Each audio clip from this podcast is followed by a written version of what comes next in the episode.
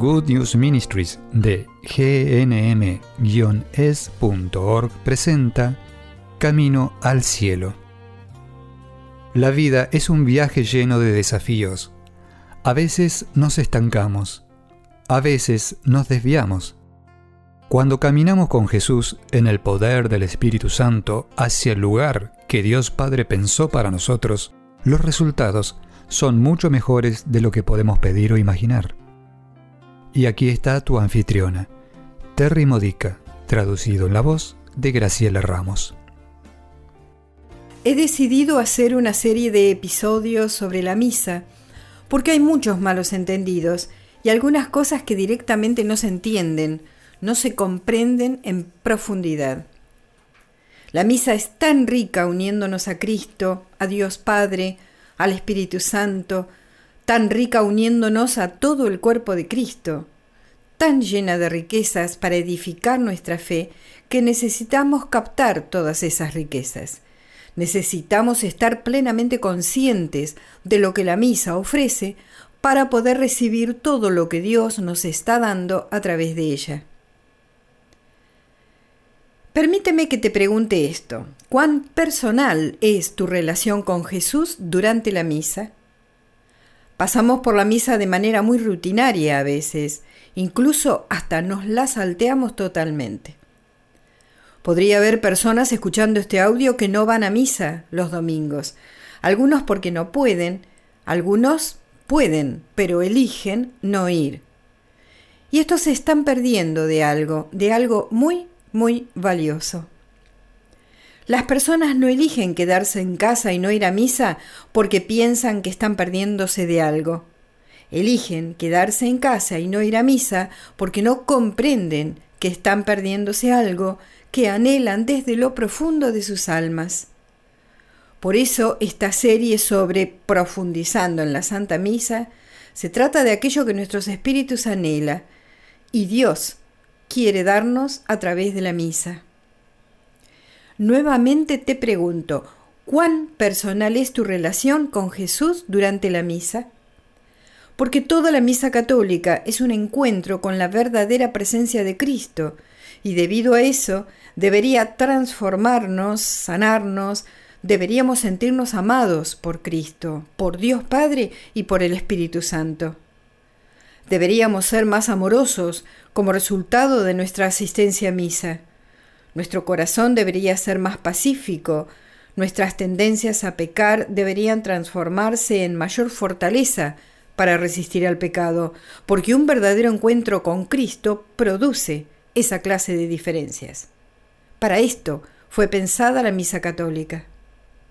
¿Sabes cuántas veces se te revela Jesús en la misa? Siete veces. ¿Cuándo? ¿Cuándo sucede esto? Hay siete partes de la misa donde Jesús se revela.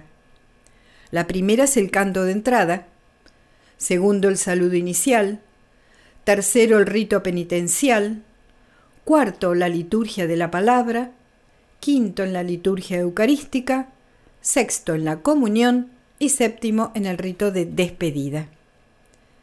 Cada una de estas siete partes es extremadamente importante y valiosa hace una diferencia, o se supone que hace una diferencia en nosotros, y satisface las necesidades profundas de nuestro ser.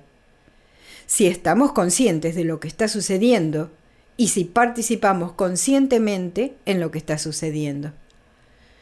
En los próximos episodios de esta serie de Camino al Cielo vamos a dar una mirada a cada una de estas partes, una a la vez. Vamos a empezar con reuniéndonos como una comunidad. Hoy comenzaremos con esta primera parte y empezamos por los cantos de entrada. La misa comienza con el canto de bienvenida y la procesión del sacerdote por el pasillo central, desde la entrada de la iglesia hasta el santuario donde está el altar.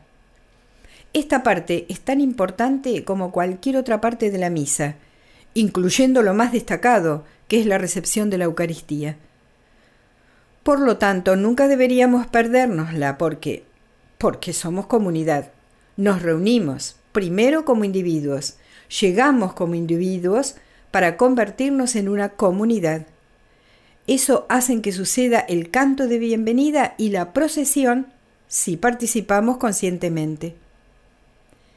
Entonar el canto de entrada se supone que nos une entre todos, todos los que están en misa con nosotros y todos los que están asistiendo a todas las misas en todo el mundo. Al mismo tiempo nos une a Dios, porque estamos cantando alabanzas a Él. Esto significa que, aunque no tengas una buena voz para cantar, no tienes excusas para no cantar. Las escrituras dicen en el libro de los Salmos, haz un sonido agradable para el Señor. No dice que tenemos que cantar afinadamente, cantar una dulce y armoniosa melodía sonando como un coro angelical. No, para nada. En los oídos de Dios, incluso la voz más desafinada es hermosa. Toda voz que eleva una alabanza a Dios en comunidad es una de las cosas más hermosas que escucha Dios. Este cantar juntos es parte de la revelación de Jesús a nosotros a través de cada uno de nosotros. Para ser conscientes de esto, para sentirlo, necesitamos estar conscientes de lo que estamos cantando. No dejes de cantar, pero que no te distraigan pensamientos como ¿conozco la melodía? ¿Cómo estaré cantando? No me sé la letra. No creo estar cantando bien. O pensamientos como ¿Qué haré de comer para la cena? Más bien, di en tu corazón, Jesús, ¿de qué forma estás revelándote a mí en este canto comunitario? Las palabras del canto son los medios a través de los cuales Jesús está revelándose. ¿De qué otras formas ves a Jesús en estas personas que están contigo en la iglesia? Por ejemplo, si te distrae una familia sentada enfrente de ti y tienen un niño pequeño y no se quedan quietos, distraen a los demás. Tal vez están pintando, haciendo preguntas a papá o mamá, y mamá les chista para que se callen, y tú quisieras que ellos se callen también. ¿Cómo está Jesús revelándose a través de esta familia? Y lo está. Mantén tus ojos en Jesús, es mi lema. Mantén tus ojos en Jesús en lugar de enfocarte en esta familia frente a ti. Pon tus ojos nuevamente en Jesús y di, ¿qué estás revelándome mediante esta parte de mi comunidad, esta familia que está enfrente de mí? Piensa en esto.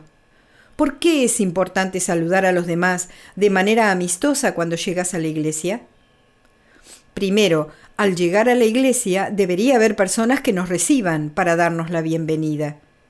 Eso nos recordaría que pertenecemos a esa comunidad, que todos son bienvenidos. Pero cuando te sientas en tu banco, muestras una sonrisa o incluso das un abrazo a las personas que están sentadas cerca de ti. Segundo, porque tú estás revelándole a Jesús a los demás, incluso si solo es una sonrisa. Tú no sabes por qué clase de dificultad están pasando, no sabes qué dolores o sufrimientos tienen.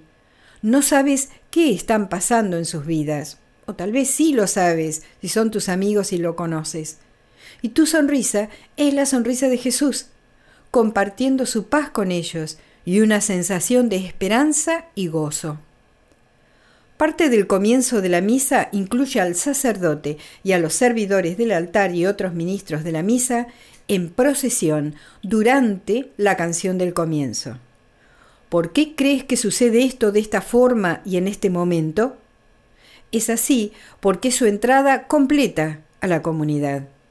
El sacerdote y los servidores en la misa llegan desde la puerta de la iglesia hasta la mitad de la congregación, a veces en algunas iglesias salen de los costados, posiblemente en las misas diarias, pero debería ser desde la puerta hasta la mitad de la congregación y desde allí hasta el santuario donde está el altar, como signo de que todos llegan juntos, signo de que los sacerdotes y los laicos son uno. Todos somos un solo cuerpo. Como un solo cuerpo estamos celebrando la Eucaristía juntos Estamos adorando a Dios juntos. Estamos fortaleciendo la fe juntos. Dios nos diseñó para necesitar a la comunidad. diseñó en el tejido de nuestra psiquis la necesidad de pertenecer a la comunidad. Incluso elige responder a la mayoría de nuestras oraciones a través de otras personas, en otras palabras, en comunidad. Aunque podría ser milagros para cada uno de nosotros, generalmente Dios prefiere responder las oraciones a través del cuerpo de Cristo. Eso somos tú y yo, tu comunidad parroquial, los cristianos en la tierra. Somos el cuerpo de Cristo que supuestamente debemos estar en comunidad. Quien se mantenga afuera de la comunidad, quien no vaya a misa porque elige no ir a misa aunque crea en Jesús, está en pecado. No solo por rechazar a Jesús en la Eucaristía, la verdadera presencia de Jesús, sino porque también están rechazando al cuerpo de Cristo, están manteniéndose fuera de este cuerpo que somos todos nosotros juntos. Por lo tanto, esto debilita al cuerpo de Cristo. Cuanto más nos unimos en comunidad, más fuerte es el cuerpo de Cristo en la tierra. ¿Qué no te gusta del mundo? ¿Qué es tan maligno en el mundo? ¿Por qué es tan malvado? ¿Por qué parece estar empeorando más y más? Porque nosotros, el cuerpo de Cristo en la tierra, no somos una comunidad unida, plenamente vivos en el Espíritu Santo, en unión con Jesús en la Eucaristía, amando y adorando a Dios Padre. No estamos siendo la iglesia suficientemente poderosa o fuerte y Satanás ama eso. Satanás ama que las personas se queden en casa y no vayan a la iglesia, porque así se debilita el cuerpo. Satanás también ama cuando no prestamos atención a lo que está sucediendo en la misa cuando estamos en la iglesia. Esto debilita nuestra unidad entre nosotros y con Cristo. La misa comienza con un canto de bienvenida mientras el sacerdote y otros ministros van en procesión por el pasillo central para edificar a la comunidad. Desde el comienzo, Jesús se hace presente ante nosotros en las personas que nos rodean. Pero darnos cuenta de esto no es fácil. Necesitamos estar conscientes de eso. Necesitamos hacer un esfuerzo. Muchos de nosotros pensamos que la misa es una experiencia privada, pero no lo es. Es una comunión, es una unión comunitaria con Cristo y entre nosotros. Entramos a la iglesia como individuos y salimos como el cuerpo de Cristo en la tierra. Eso es lo que se supone que la misa debería lograr, salir listos para vencer al mal, listos para recuperar el territorio que Satanás haya conquistado y cada parte de la misa edifica esta comunión. Luego del canto de bienvenida tenemos los ritos introductorios. Esta parte de la misa comienza con la señal de la cruz. ¿Por qué? Para recordarnos que Jesús nos salvó de la muerte muriendo en la cruz, para llevarnos al cielo y para recordarnos nuestro llamado bautismal, recordarnos que ahora estamos bajo la autoridad de Dios Padre, Dios Hijo y Dios Espíritu Santo. También recordarnos que estamos deseando activamente ser fortalecidos en eso, unidos en eso. Durante los ritos introductorios, el sacerdote que preside dice, en el nombre del Padre, del Hijo y del Espíritu Santo. Todos juntos, como un solo cuerpo, respondemos Amén. Hay tres saludos entre los que puede elegir el sacerdote. Uno dice así, la gracia de nuestro Señor Jesucristo, el amor de Dios y la comunión del Espíritu Santo esté con ustedes. Y el resto de nosotros contestamos y con tu espíritu. Volvamos a la frase la gracia. Fíjate en estas palabras. Tendemos a pasar por alto estas palabras. La gracia de nuestro Señor Jesucristo. ¿Cuál es la gracia de nuestro Señor Jesucristo. La gracia es una actividad de Dios interactuando con nosotros libremente, por voluntad de Dios, más allá de lo que hacemos o no hacemos. La gracia de nuestro Señor Jesucristo que murió por nosotros nos es dada sin importar si la merecemos o no. En realidad no merecemos esa clase de amor. El sacerdote continúa, el amor de Dios, hablando de Dios Padre aquí. ¿Te sientes amado lo suficiente por Dios Padre? Probablemente no, porque todos tenemos imágenes imperfectas de la paternidad de Dios, basadas en las imperfecciones de nuestros padres humanos y otras figuras de autoridad, incluidas las madres.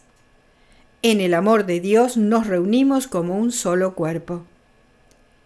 Y en la comunión del Espíritu Santo, dice el sacerdote. ¿Qué es eso?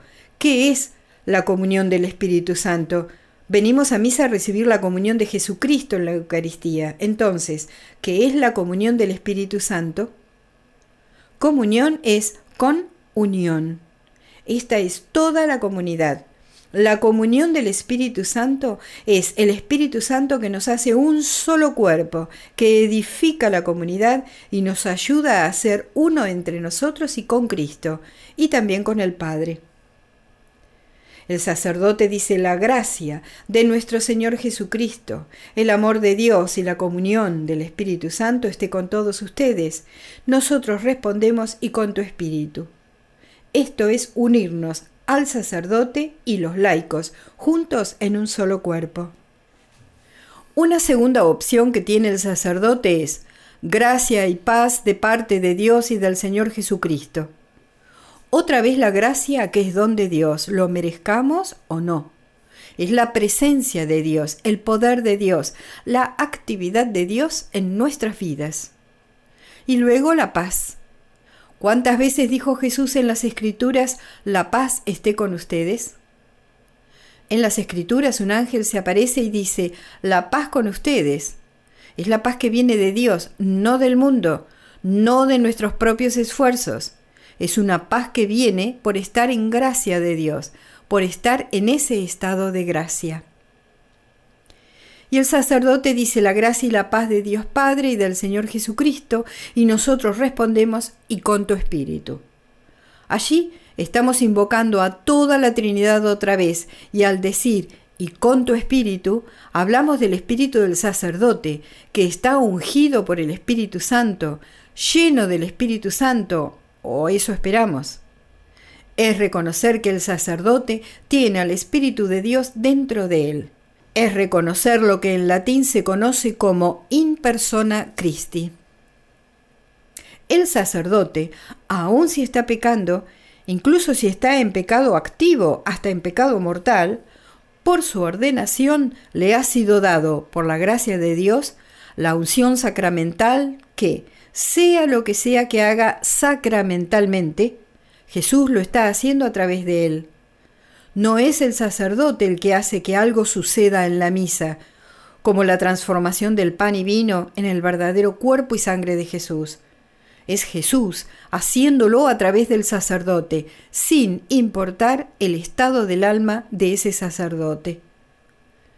Este acto de responder al sacerdote significa que todos estamos participando de la misa como comunidad, sacerdote y laicos juntos. Todos estamos escuchando a Jesús hablar a través de los demás. El resto de la misa continúa lo que ha comenzado en este principio, en este comienzo, uniéndonos en una comunidad llena del Espíritu y centrada en Cristo. En los próximos episodios explicaré las otras formas en que Jesús se revela a nosotros en la misa, el rito penitencial, la liturgia de la palabra, la liturgia eucarística, la comunión y la despedida, pero por ahora solo lo tocaré levemente para mostrar cómo trabajan juntos edificando la comunidad.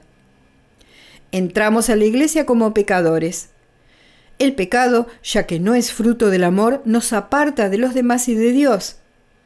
Pero al comienzo de la misa experimentamos a Jesús buscando perdón en el rito penitencial. La restauración de la unidad como una comunidad que crece se da en la liturgia de la palabra. Si escuchamos a Cristo activamente, el Espíritu Santo nos habla en las Escrituras y durante la homilía. Incluso si la homilía no es gran cosa, el Espíritu Santo puede estar hablándonos. Luego, el proceso alcanza su cumbre en la liturgia eucarística. En la procesión hacia la comunión, caminamos hacia Jesús para recibirlo plenamente en la Eucaristía.